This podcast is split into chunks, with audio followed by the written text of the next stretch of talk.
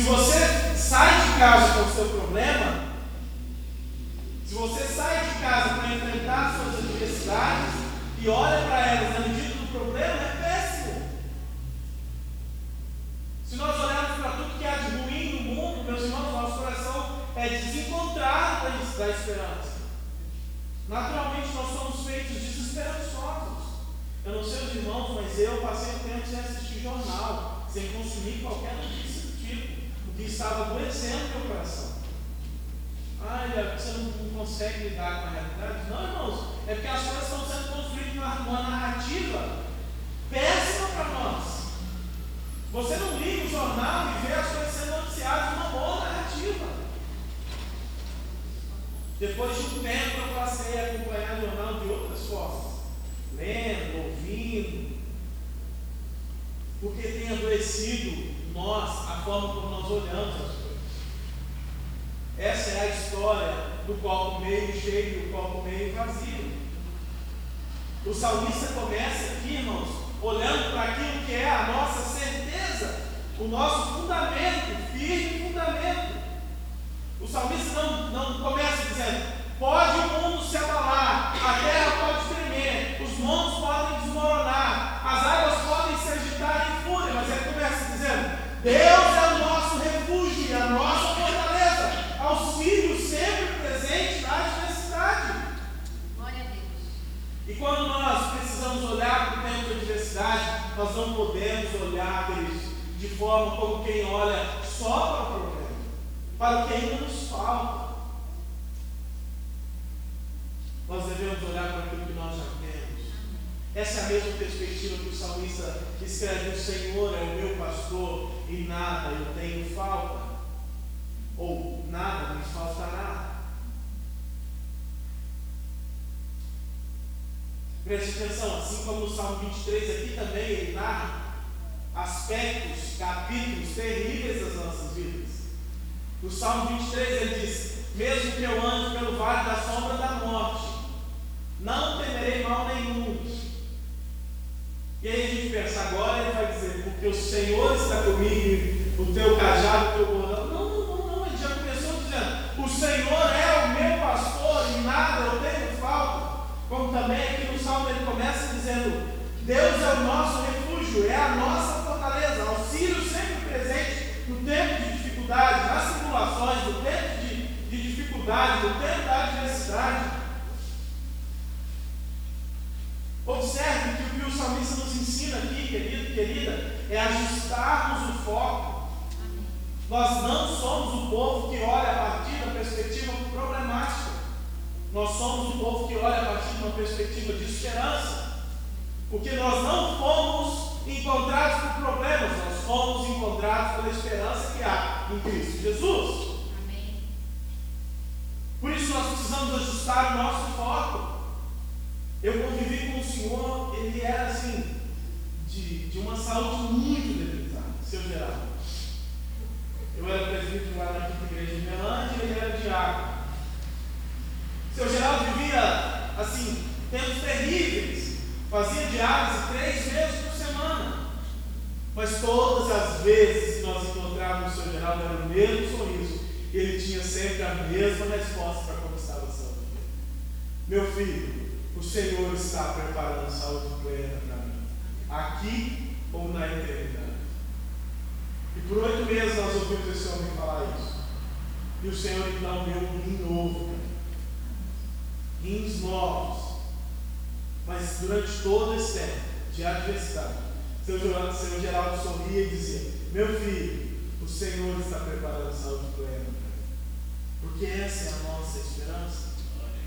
É assim que nós enfrentamos as adversidades, ajustando o foco e você na sua casa vai passar a olhar para aquilo que você já tem e não na perspectiva do que te falta. Por que é que normalmente nós falamos da nossa casa, da nossa família, do nosso emprego na perspectiva do que falta? Quando alguém nos pergunta como é que está essa marido, fala, ah, aquele homem, aquele homem. Como é que está a sua esposa? A minha esposa. Não, queridos, não. Nós caminhamos na perspectiva daquilo que nós já sabemos que está em Cristo Jesus. Se a promessa do Senhor é de redenção para nós e para nossa casa, quando falarmos deles, da nossa casa, nós falaremos na perspectiva de quem já recebeu todas as coisas. Porque o que Cristo fez na cruz não é para um tempo futuro, é para desfrutarmos hoje. A segunda conduta que nós percebemos aqui com o salmista, nesse tempo, é uma conduta de estar bem firmes na nossa convicção. Primeiro nós ajustamos o nosso foco e depois nós firmamos as nossas convicções. Observe o versículo 4 até o 7 diz: Há um rio cujos canais alegram a cidade de Deus, o santo lugar onde Deus habita, o Altíssimo. Deus está nela ela não será abalada. Deus vem em seu auxílio desde o romper da manhã. As nações se agitam, os reinos se abalam, ele ergue a sua voz e a terra se derrete. Queridos, é muito engraçado nós pensarmos que nessa perspectiva o salmista está dizendo sobre Jerusalém, mas também de alguma forma o salmista está dizendo da cidade eterna, nova Jerusalém, onde o Senhor permanece habitando. Deus não habitava fisicamente na sua totalidade em Jerusalém, mas é a figura que ele utiliza aqui. Mas há uma cidade onde desde a eternidade o Senhor habita, e é nessa cidade onde nós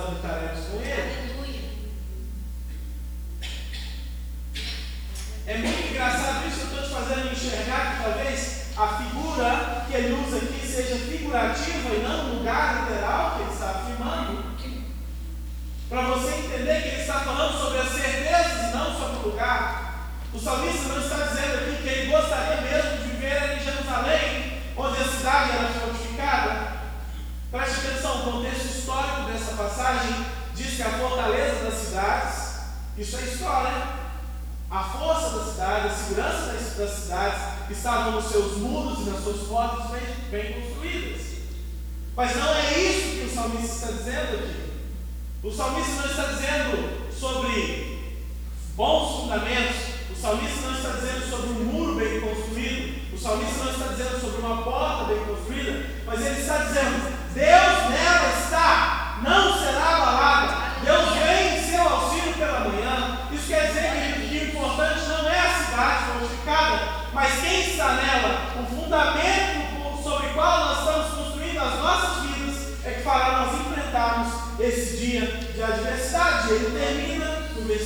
7 dizendo sobre qual firmamento nós colocaremos a nossa convicção. O Senhor dos exércitos está conosco. O Deus de Jacó é a nossa torre segura. Queridos, quando vier o tempo de adversidade, nós estaremos firmados na nossa convicção.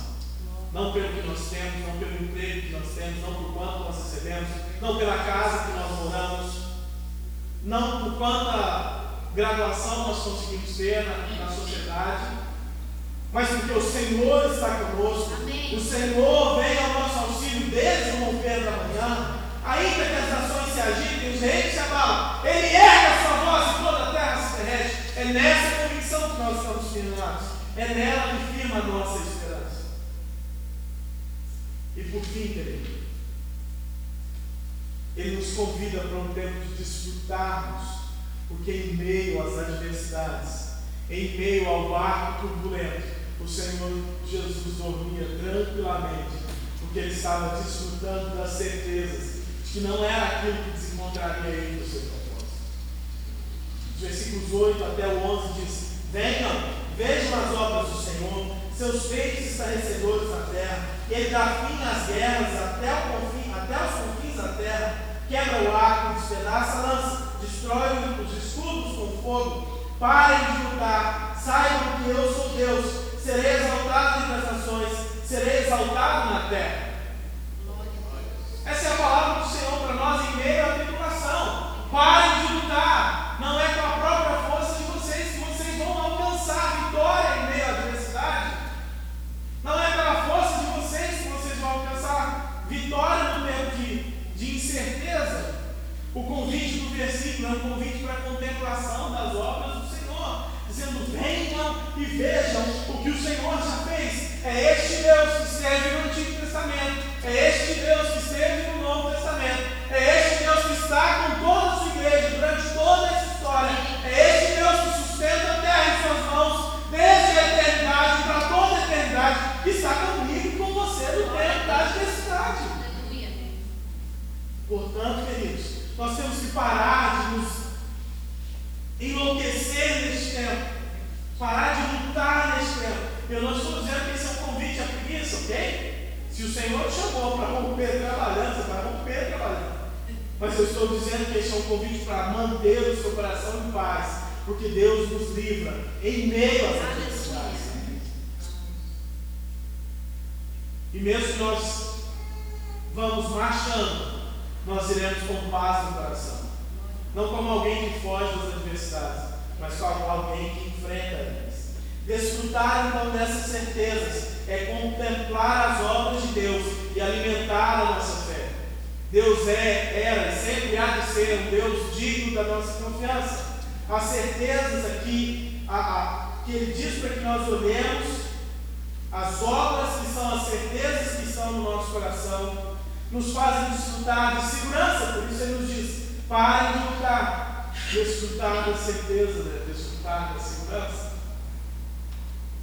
Então, queridos, concluindo aqui a nossa meditação, nós precisamos nesse tempo enfrentar as adversidades com as lentes certas, ajustando o nosso foco com os olhos da fé, como quem vê não o que falta para ser concluído, mas aquilo que já está completo, porque a obra de Jesus já foi feita e não é uma promessa que nós recebemos. Nós precisamos também enfrentar as adversidades confiados na nossa fé, firmados na nossa firme convicção de que Ele é o Senhor, de que há uma cidade que é fortificada porque Ele está nela, Ele habita nela, e Ele vem pela manhã para trazer ela, para trazer a ela o socorro necessário. E por último, nós precisamos enfrentar as adversidades no descanso da fé. Eu sinto muito forte que essa é uma palavra do Senhor para muitos corações Um lugar de descanso em meio às adversidades. O seu coração precisa ser encontrado de descanso em meio às adversidades. Queridos, nós não seremos livres de todas as adversidades. O Senhor não nos prometeu isso.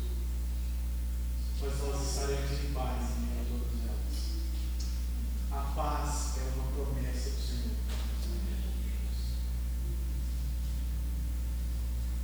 Desfrutar das certezas da sua fé, de quem é o seu Deus, com que você enfrente as situações todas. Eu não sei citar quais são as suas da sua vida, mas fará a gente desfrutar de todas elas, passar por todas elas, desfrutando de plena paz que excede todo o em nome de Jesus, que os nossos corações sejam lembrados das certezas, firmados nas nossas certezas e ajustados na forma pela qual nós vemos os problemas e as adversidades que o Senhor coloca nós. poderíamos passar tempo dizendo ao que nós somos gratos, aqui nós provamos e vemos. Não? Nós poderíamos dizer, provei e vi o Senhor de tantas outras formas. E essas coisas todas alimentam de maneira prática para você levar para casa, quando você estiver em um tempo de adversidade. Comece a dizer tudo aquilo que você provou e viu o quanto o Senhor é bom. Eu provei e vi o Senhor curar de câncer no cérebro, cérebro com oito anos. De lá para cá eu tenho vivido uma vida cheia de provas e experimentações de quem Deus. Mas eu não sou especial. Você também vive e desfruta das mesmas certezas. Por isso, em tempo de adversidade, ao invés de começar a reclamar e murmurar, comece a dizer: Eu provei e vi o Senhor trazer provisão sobre minha casa. Eu provei e vi o Senhor abrir portas de trabalho quando não tinha mais esperança. Eu provei e vi o Senhor trazer conversão e salvação à minha casa, quando eu já tinha parado até de orar. Eu provei e vi, eu provei e vi, eu provei e vi, eu provei e vi. É esse Deus, é esse Deus, é esse Deus que nós servimos, e a esse Deus que ele se refere. O Senhor é, o Deus de Jacó é a nossa torre segura. Amém. E é assim que ele termina. Nós vamos orar clamar ao Senhor que encha e inunda os nossos corações dessa convicção. Em nome de Jesus, Espírito Santo, nós clamamos pela Sua presença aqui e agora. Sim, Pai. E na autoridade do nome de Jesus, nós pedimos que encontre os corações agora. Sim, Deus. Deus, em nome de Jesus, o Senhor sabe quais são os tempos de adversidade que cada um de nós enfrentamos. E há algo que eu não posso fazer pelos meus irmãos. Há algo que ninguém pode fazer aqui por nós, que é trazer convicção do céu sobre os nossos corações. Sim, Pai. É agora, Jesus, nós clamamos que a tua, que a tua paz nos visite nesse lugar. Espírito Santo de Deus. Aqui agora, Espírito Santo, visite os nossos corações com a tua presença e faz-nos lembrar sobre todas as coisas que o Senhor nos ensinou. Essa é a promessa, Espírito Santo, sobre o Senhor aqui em nós. Jesus disse que o Senhor nos lembraria de tudo que Ele nos ensinou. Amém. E o Senhor nos lembra e o Senhor nos ensinaria ainda mais. Ensina-nos então a enfrentar as adversidades. Faça-nos olhar com os olhos da fé, olhando para a medida do que nós já alcançamos e não a medida do que nós ainda não temos. Em nome de Jesus, eu oro agora por corações que estão desapontados de esperança neste lugar. Encontre-os, Jesus. Encontre-os. Mais a sua presença. Mais a sua presença. Eu peço a bênção da sua presença. Traga um toque físico sobre os corações agora. Em nome de Jesus. Eu clamo, a Deus, por famílias, por relações que talvez estão sendo afligidas nesse tempo. E eu declaro que venha o reino dos céus. Que Amém. venha o reino dos céus sobre casas aqui e agora. Sim, No seu reino não há confusão. No seu reino não há divórcio. Amém. Nós declaramos a realidade do seu reino sobre casas aqui e agora. Sim, Pai. A autoridade do nome de Jesus. Nós pedimos que toda confusão se desfaça. agora, Senhor.